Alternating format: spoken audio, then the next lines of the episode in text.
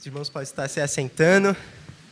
Acredito que não foi uma surpresa depois que os irmãos me viram, né? Que hoje eu que ia estar pregando. Tô, tô, tô vestido de crente, né? Eu fiquei brincando, falando, nossa. Então acho que eu tenho que vestir mais vezes assim. E o que o Fábio falou é muito verdade, né? Ontem nós tivemos um dia maravilhoso com as crianças, com jovens e adolescentes, de brincadeira. E foi muito legal, porque eu estava com muito medo, assim, ao mesmo tempo eu estava muito empolgado, mas muito medo da brincadeira dar errado, de ninguém comprar, de ser muito rápida. E as coisas foram rolando, e aí tinha um momento que as crianças estavam gritando: O Senhor é meu pastor! E corria e brincava. Eu falei: Nossa, olha que lindo. E meio a uma brincadeira, Deus se manifestando a sua graça, Deus trazendo verdades do seu reino. E isso foi muito legal. E ontem, a brincadeira temática foi sobre a igreja perseguida. Então, através de uma brincadeira, a gente mostrou a realidade de igrejas que em outros países so sofrem perseguição. E este conhecimento, o conhecimento sobre a igreja perseguida, é algo que eu tenho vivido desde criança.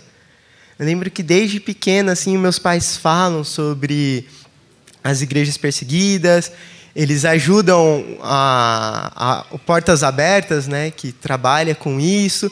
Então eu sempre tive muito contato, eu sempre ficava ouvindo as histórias, os testemunhos. E teve um que me pegou de forma diferente. E é este que eu quero contar para vocês. Em um certo país, onde havia perseguição religiosa, havia um pastor e sua família. Porém, eles foram traídos e descobertos.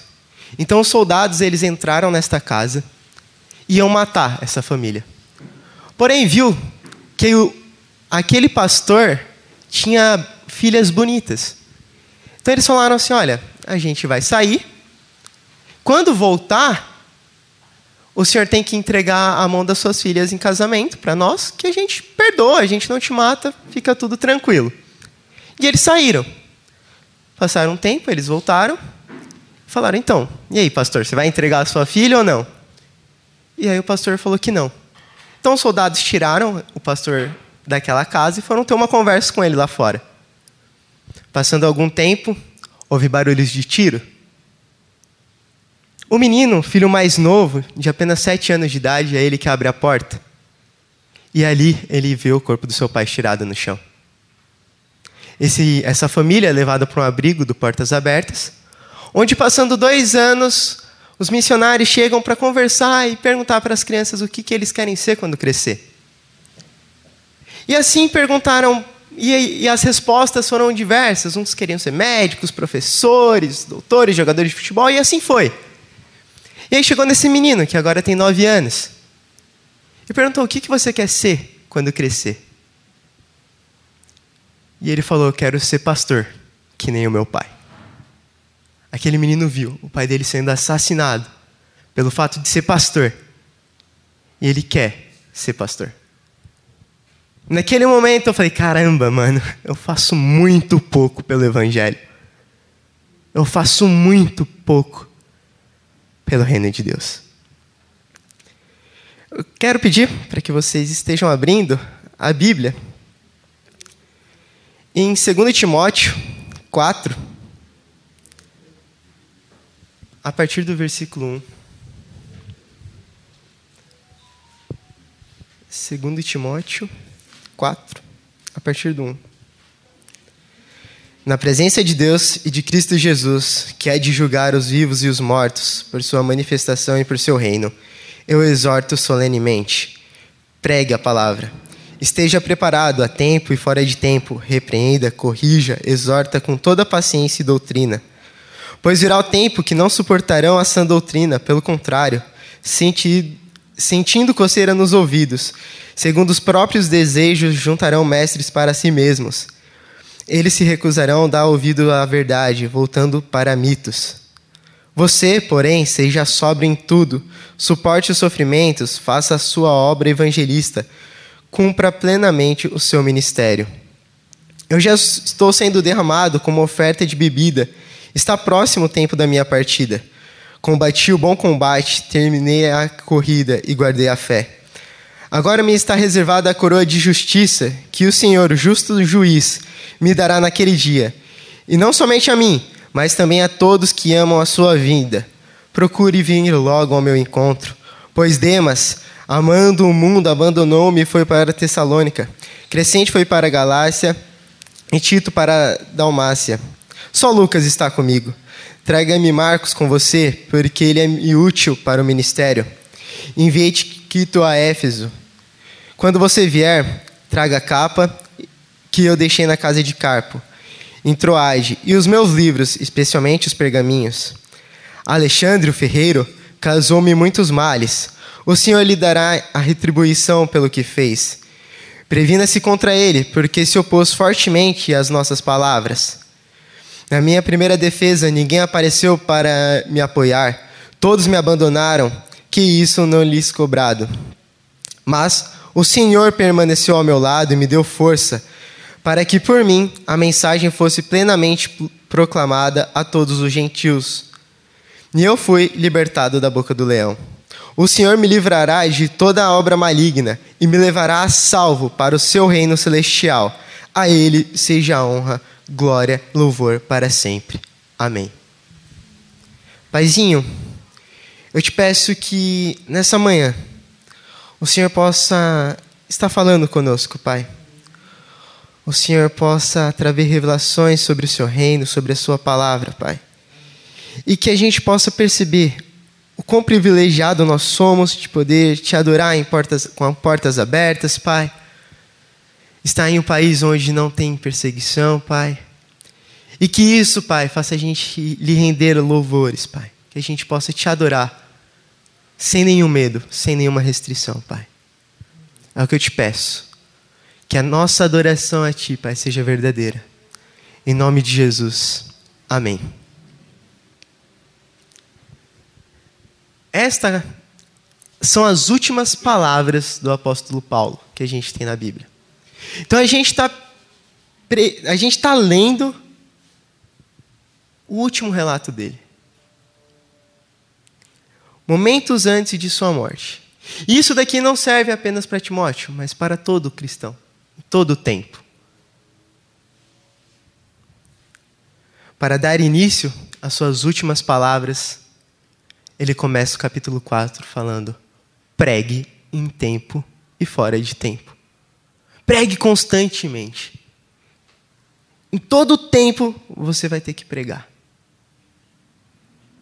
No capítulo 1 deste, dessa carta que nós lemos, Paulo ele começa a falar sobre a fé que foi passada para Timóteo, por sua avó, por sua mãe. No capítulo 2, ele ensina como Timóteo devia fugir das conversas inúteis e profanas. No capítulo 3, Paulo ele revela a face obscura que pode se ter através da religião. Ele vai falando todos os males que trouxe para ele e sobre a perseguição que estava começando a vir sobre a igreja. E é muito engraçado, porque ao mesmo tempo que ele fala, olha, tá vindo uma perseguição para aqueles que estão pregando o Cristo. Então, Timóteo, meu filho, pregue em tempo e fora de tempo. Ele convoca Timóteo a isso, a ser perseguido. Ele fala: então venha comigo. Pregue em tempo e fora de tempo. Paulo aqui ele está preso, sozinho. Ele foi traído. Ele está pedindo, olha, as últimas palavras, ele está falando, estou sozinho, fui traído, estou com frio, eu preciso de livros. E vem logo, porque está perto a hora da minha partida. Está perto a hora de eu encontrar com Deus. Paulo, um dos maiores nomes do Novo Testamento, um dos maiores implantadores de igreja que nós temos. Esses são os últimos relatos da vida deste apóstolo. Preso, sozinho, esquecido e abandonado. Essa perseguição que começa ali com Cristo, depois se estende para os discípulos, apóstolos, e assim vai acontecendo. Nós vemos que ela tem um momento de de divergência, um momento onde muda isso, onde a igreja para de ser perseguida. Isso acontece 312 depois de Cristo com Constantino, que ele sonha com uma cruz, ele era pagão, imperador pagão, então ele sonha com uma cruz, e aí ele coloca essa cruz nos escudos, ele é vitorioso, então ele adota o cristianismo como a religião do Estado. E a partir deste momento, o cristianismo não é mais perseguido. Passa a ser agora uma religião do Estado. Mas isso não acontece em todos os lugares. Ontem foi muito legal que na hora que acabou a brincadeira, eu cheguei nas crianças e falei: Meu, e aí, vocês entenderam porque a gente fez isso? E aí o Gui virou para mim e respondeu assim: Olha, no Japão aconteceu isso, eles perseguiam os católicos, não era? E eu falei: É isso, Gui, então o Japão já foi um país que teve perseguição. E há muitos países hoje em dia que ainda têm perseguição. Que essa realidade, a realidade que nós temos aqui, não é uma verdade para eles. Lá, corre o risco de vida só por falar: o Senhor é meu pastor. Eles têm medo de pregar o evangelho, de ter que anunciar para um vizinho porque se esse vizinho entregar eles, eles podem ser presos, podem morrer. O culto deles é no subsolo, é conhecido como underground, que é onde eles faziam culto para não ser ouvido, para não ser descoberto. Uma realidade muito distante da nossa. Uma realidade, assim como Paulo, tem que tomar cuidado com os Alexandres. Alexandre provavelmente era alguém que podia ter ajudado Paulo nesse nesse julgamento que ele fala que não teve ninguém, que ele foi traído. Então lá tem constantes Alexandres, digamos assim, constantes pessoas que podem trair ele. E eles estão lá. Mas e se olharmos para o Brasil? Aqui o cristianismo não é uma religião perseguida. Quando não, muitas vezes é a religião perseguidora. Então, qual é a nossa preocupação? O que ver a igreja perseguida pode nos ensinar? O que ela pode nos preocupar? Um certo missionário, que ele foi perseguido, ele foi questionado sobre o Brasil e sobre a quantidade de pessoas que se dizem cristãs no Brasil. E ele falou que o Brasil só renderia uma verdadeira adoração, entenderia realmente a profundidade do que é ser cristão quando acontecesse uma perseguição aqui no Brasil.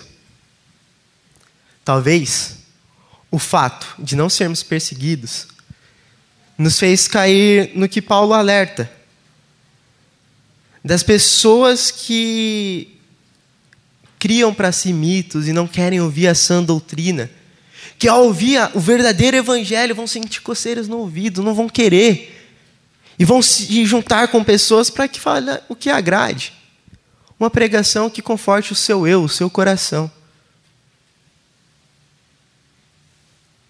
Ao olhar para o Brasil cristão de 2021, de 2022, uma que já é a maioria de pessoas que se dizem cristãs, envolvendo evangélicos, católicos e espíritas, ao olhar para isso e ver o número de feminicídio, ver o número de tantas mortes, tantos orfanatos,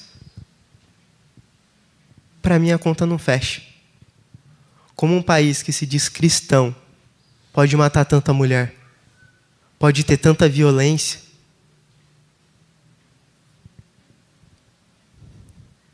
A falta de perseguição talvez pode ter nos tirado a importância de viver em uma comunidade, de professar Cristo, de poder sair nas ruas e adorar e evangelizar.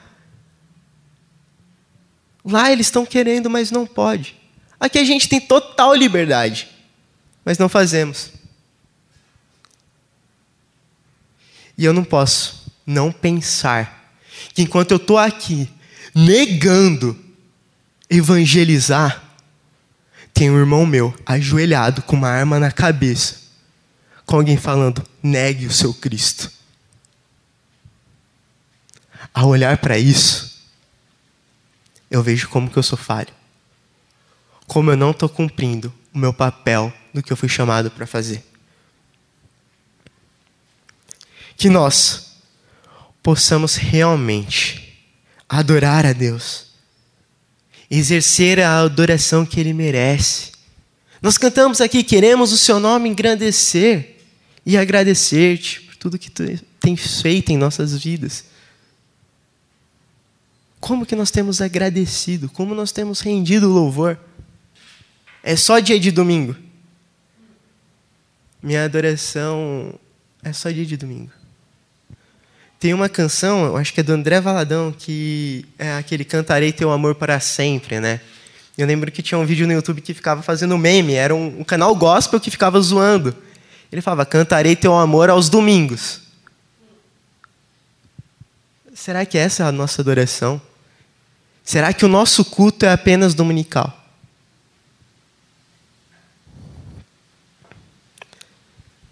E ao olhar, eu fico pensando: como que Paulo conseguiu resistir tudo isso? Como que Paulo ali, sendo traído, abandonado, esquecido, cara, ele fez um monte de coisa pelo Evangelho. E esse é o final dele. O que está acontecendo? Mas ele responde para nós.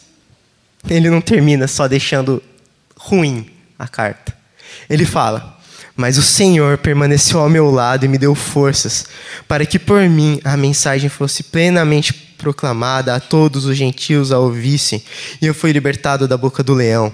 O Senhor me livrará de toda obra maligna e me levará a salvo para o seu reino celestial. A Ele seja a glória para todos sempre. Amém. A história de Paulo nos dá uma esperança.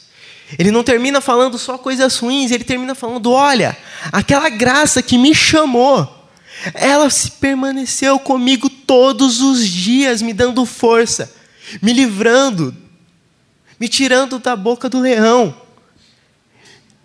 Embora todo mundo me abandonou, aquele que me chamou permaneceu comigo todos os dias. E ele fala que o Senhor livrará e o levará a salvo para o seu reino. Ele não fala que teme a morte, ele não fala que vai livrá-lo da morte. E eu nem quero dar foco para essa parte. O foco que eu quero dar é que ele fala: e levará a salvo para o seu reino. Para Paulo, o mais importante é a salvação. O mais importante é estar com Cristo Jesus. O mais importante é estar ali, com o seu reino.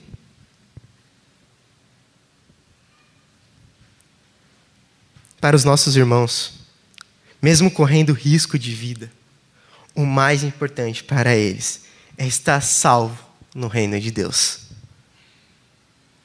A minha pergunta é: quando eu vejo esses vídeos, não sei se vocês já viram, provavelmente de alguma forma já chegou para vocês no Face, no Insta, no WhatsApp, algum vídeo, alguma imagem. E eu sempre questiono e eu converso bastante com meu pai sobre isso e eu fico às vezes soltando alguns questionamentos assim que pode ser até heresia, né? para meus amigos que estão assistindo aí, eles ficam me zoando falando que eu sou herege.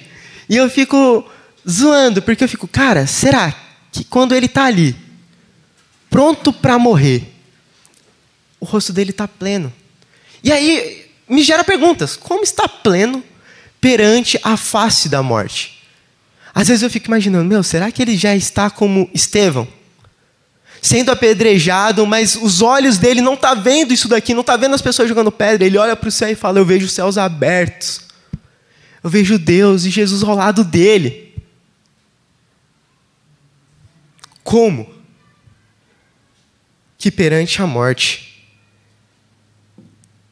os nossos irmãos missionários conseguem estar tão calmos? A resposta é a mesma de Paulo. O Deus que se fez presente com Paulo se faz presente ali com eles.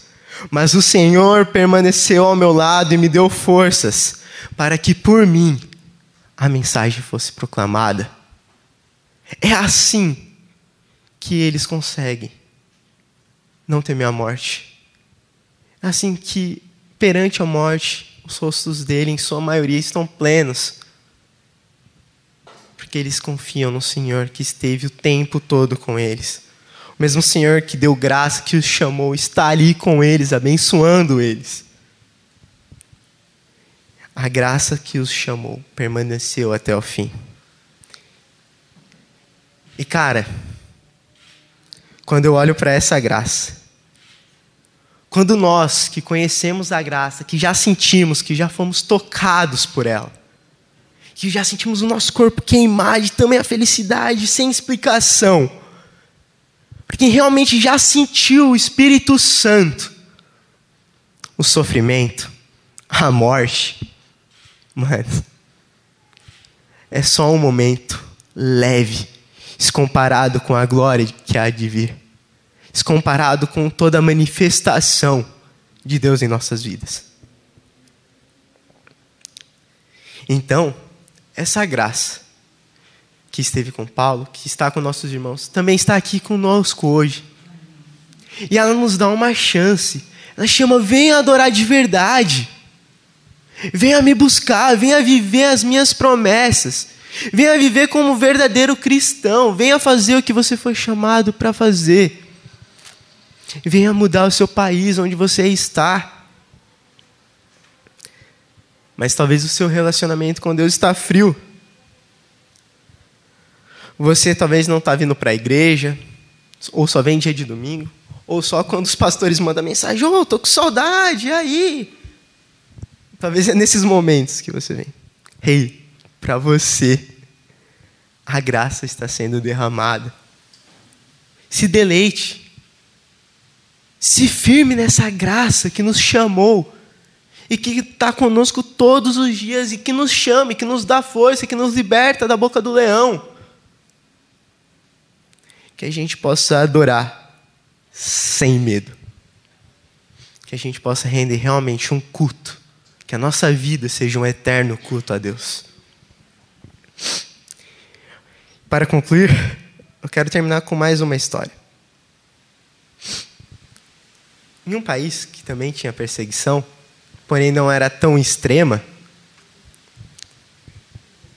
havia um homem com sua família que ia para a igreja, que adoravam a Deus. Porém, nesse país acabou que os cristãos não podiam mais adorar a Deus na igreja nem implantar novas igrejas. Então este homem começou a fazer culto com a sua família, se viu obrigado a ter que ficar ali com o celular e foi fazendo esse culto. Passando alguns dias, os vizinhos reparou que tinha alguma coisa diferente acontecendo. Reparou que ele andava alegre, reparou que tinha algo diferente. E perguntou: "E aí? O que, que você tem feito?" Como não era errado falar de Deus, eles falaram: olha, a gente está fazendo um culto aqui em casa, só a gente e tal. E as vizinhos falaram: podemos participar? Eles, claro, sem problema nenhum. E aí um vizinho que foi chamando outro, que foi chamando outro, que foi chamando outro, e quando foi ver, já era uma multidão naquela casa. Então os soldados foram naquela casa, pegaram este homem e falaram: Você está plantando uma igreja. E ele: Não, eu sou uma reunião no lar. Ele: Não, mas olha o quanto de pessoas está aqui, isso daqui é uma igreja e levaram ele preso. Numa prisão onde tinha mais de mil criminosos. E deixaram ele lá para morrer. Abandonaram ele. Porém, toda vez que amanhecia, toda vez que o sol entrava pela janela da cela dele, ele ia até a janela e começava a adorar a Deus, cantando louvores, recitando versículos e orando a Deus os outros prisioneiros xingavam, tacavam coisa nele. Os soldados entravam, iam até ele, batiam, xingavam, gritavam: negue o seu Deus. Mas toda manhã, ele ia até a janela, orava, adorava a Deus. Os prisioneiros tacavam coisa nele, xingavam ele, batiam nele. Passando alguns dias, ele encontrou um papel. E aí, nesse papel, ele começou a escrever versículos que ele lembrava de cor, trechos de canções e orações. E toda manhã ele ia e orava e cantava e recitava versículos a Deus. Os soldados entravam sempre e batiam nele. Até o momento que um soldado pegou e falou assim: Hoje à noite você vai negar o seu Deus. Eles pegaram uma mulher muito parecida com a mulher deste homem. Passaram com ela na frente da cela dele à noite, sem que ele conseguisse ver. E executaram ela. E depois passaram só com o corpo. Então um soldado entrou e falou assim: E agora? Você nega a Deus? Este homem já cansado, triste. Ele falou: Não, cansei. Não nego. Não nego a Deus. Ele falou: Então, amanhã a gente vem com a documentação. Você assina falando que nega a Deus. E você está livre. Porém, naquela noite, Deus dá uma visão para ele. Deus mostra que a sua mulher está viva, com os vizinhos reunidos, orando por ele. Então, na manhã seguinte, assim que o sol nasce, ele vai até a janela, agradece a Deus, e mais alto e mais forte, começa a recitar versículos, orações e canções. Então os soldados entram e falam: Meu, a gente ferrou com o psicológico dele, a gente fez tudo. A gente bate nele todo santo dia. Vamos acabar logo com isso. Sacaram a arma, falaram assim: Olha, você nega a Deus, a gente matou a sua mulher. Ele falou: Vocês não mataram minha mulher. Deus revelou que era uma mentira. Então a gente vai matar você agora. E nesse momento, naquela prisão, começou a ressoar canções orações e versículos que aquele homem cantava todo dia. Os mil prisioneiros daquela prisão estavam em suas celas, cantando, adorando a Deus e orando pela vida daquele homem. Naquele momento, os soldados olharam e falaram: Olha, esse homem é mais perigoso aqui dentro do que lá fora. E liberaram ele. Quando ele chegou em sua casa, as pessoas falaram: Mas como você aguentou? Como você resistiu? Apanhar todo dia, sem negar a sua fé. E ele falou: Eu descobri que o meu culto ali era me entregar para a tortura. Era realmente permitir que eles me batessem. E que ali eu estaria cultuando e glorificando a Deus. A minha oração é que a gente não precise passar por essa perseguição para ter que entender a importância, a honra que é adorar a Deus. Que a gente realmente possa adorar a Deus por quem Ele é. E a partir daí, o que, que vai segurar uma igreja que adora a Deus, que pode sair aqui na rua, que pode sair e pregar. Que a gente realmente adore a Deus em espírito, em verdade. Então, neste momento, eu quero fazer um desafio. Eu quero que vocês orem a Deus. Seja em silêncio, seja em voz alta. Quero que vocês tenham tempo de vocês com Deus pedindo, adorando, agradecendo, pedindo para Ele renovar suas forças, pedindo para Deus te mostrar o que Ele quer que você faça. E depois nós oramos em concordância. Paizinho, nós te agradecemos, Pai, porque, como cantamos, o que o Senhor oferece, o Senhor é, Pai. Muito obrigado, Pai. Muito obrigado, porque o Senhor nos, nos oferece refrigérios, Pai. E o Senhor é para nossa alma, Pai. O Senhor oferece perdão e o Senhor é o próprio perdão, Pai. Então nós te pedimos, Pai, que a gente possa realmente, em tempo, em fora de tempo, pregar o Seu Evangelho, Pai. Que nós possamos viver de acordo com a Sua vontade, de acordo com as Suas sãs doutrinas, Pai que a gente possa fazer a diferença, que não seja necessário passar uma perseguição para realmente te adorar, para ver o quão bom é ter a liberdade de falar o seu santíssimo nome, Pai. Como é bom a gente poder gritar que o Senhor é o nosso pastor, Pai. Nós te pedimos, Pai. Faça o nosso coração queimar, Pai. Que a gente possa realmente entender o privilégio que é te servir, Pai. E servir não por obrigação, não porque estão mandando, Pai, mas porque nós te amamos. Este é o nosso pedido, Pai. Este é o nosso pedido, Pai. Nos envie, nos aviva, Pai. Em nome de Jesus. Amém.